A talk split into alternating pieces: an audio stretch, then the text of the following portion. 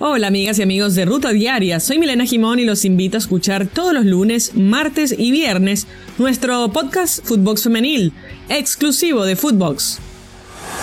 Esto es Footbox Today.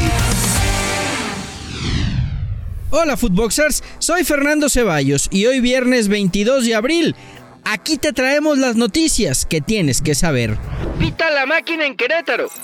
Cruz Azul consiguió una victoria importante frente a los Gallos Blancos por marcador de 1-0, en duelo que se celebró en el estadio de la corregidora a puerta cerrada. Tampoco es individualizar la falta de gol en ellos, ¿no? Tenemos que llegar con más gente de atrás, aprovechar, tener ese, lo que siempre les digo, ese detallito de comunicación para tener un tiempo más en la definición, ya sea con ellos o los que vienen este, a las segundas o terceros ataques. Eh, es trabajo, es trabajo y comprendemos que los jugadores a veces no están en su mejor expresión, pero como corrieron y metieron hoy, creo que todos nos vamos satisfechos.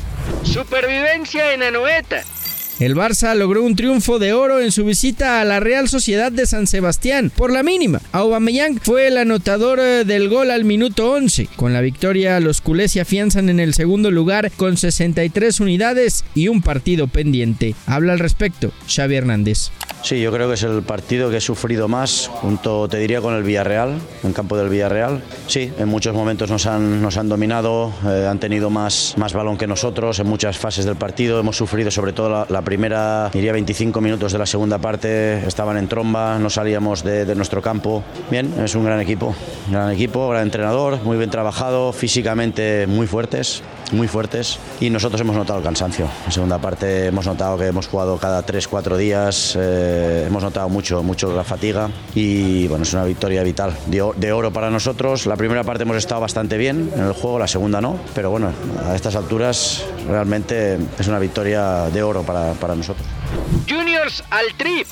David Ochoa del Real Salt Lake, Marcelo Flores del Arsenal y Jonathan Gómez del equipo B de la Real Sociedad fueron convocados por Gerardo el Tata Martino a la selección mexicana para el partido del 27 de abril, que se jugará ante Guatemala en Orlando, Florida. Otros jugadores como Chaquito Jiménez, Nene Beltrán y Carlos Acevedo también entraron en la convocatoria. Chivas es el equipo que más jugadores aportó con tres, además del Nene se encuentran Luis Olivas y el Piojo Alvarado. Tecatito se estrena con doblete.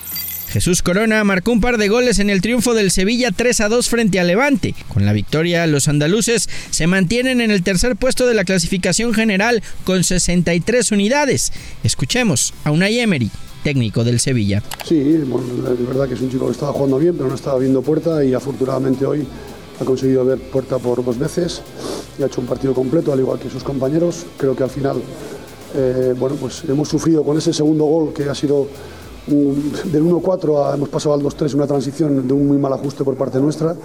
Y al final, lógicamente, con el resultado tan ajustado, pues siempre sufres. ¿no? Revancha de estrellas. La Liga MX y la MLS dieron a conocer que jugarán de nueva cuenta el All-Star Game de la MLS el próximo 10 de agosto en el Allianz Field de Minnesota. El primer duelo fue celebrado en 2021 donde la MLS obtuvo el triunfo en los penaltis tras un empate 1 a 1 en el tiempo regular. Fiera sin técnico. El estratega argentino Ariel Holland renunció a su cargo en el León tras la derrota con América en el Estadio Azteca. Los Esmeraldas ahora serán dirigidos de manera interina por Cristian Martínez. Holland deja al equipo en la posición 12 con 19 puntos. Córdoba sí festejará. El sábado Tigres recibe al América en el Volcán y si hay alguien que tiene cuentas pendientes con las Águilas es Sebastián Córdoba, quien salió de la institución azul crema no precisamente en buenos términos. Escuchemos al jugador de Tigres. No soy tanto de festejar goles y si lo festejo es un festejo normal como siempre los hago, no, no sería como por echarle festejo ahora sí que a la América por ahora estar acá, claro que no, yo juego y si festejo es por la emoción nada más del partido y no tengo nada de, de grillero o algo así, nada que ver. Técnico para los Red Devils. El neerlandés Eric Ten Hag será el entrenador del Man U para la siguiente temporada. Así lo confirmaron ambas instituciones en redes sociales. Esto fue Footbox Today.